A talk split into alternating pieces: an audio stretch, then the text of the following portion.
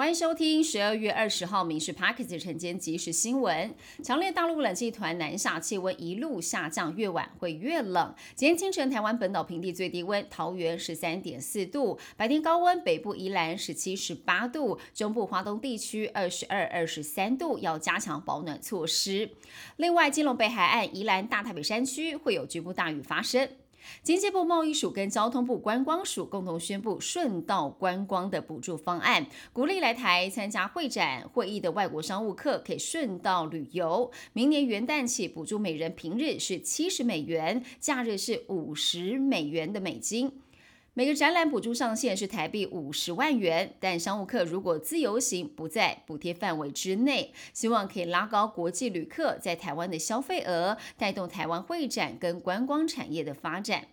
名嘴徐清煌他在节目上爆料说，民众党总统候选人柯文哲名下有一笔土地登记是农业用地，但是被当成了停车场，还出租给游览车业者。柯文哲坦承那是早年爸爸用他的名义合资购买的土地，他不会赖皮。柯文哲他也夸口说马上会处理，十九号晚上来签游览车，二十号白天会跑水泥。新竹市府也强调会派人会勘。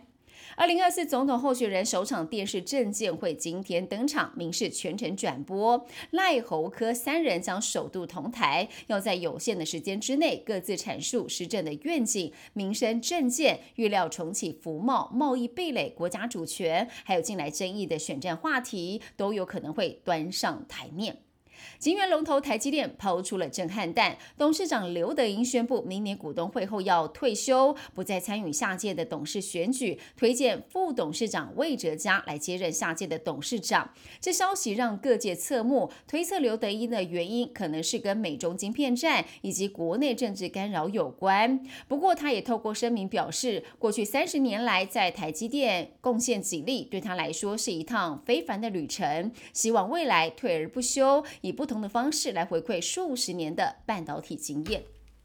以哈战争引发了红海货运危机，也门激进组织青年运动攻击穿越红海的商船，安全情势恶化，全球多家航运巨头相继绕道而行，冲击到全球的航运经济。美国十九号已经宣布启动繁荣守护行动倡议，跟英加法意和巴林、挪威、塞尔西跟西班牙等国家组成十国联盟，建组一个新的部队，在红海南部跟亚丁湾联合来护航。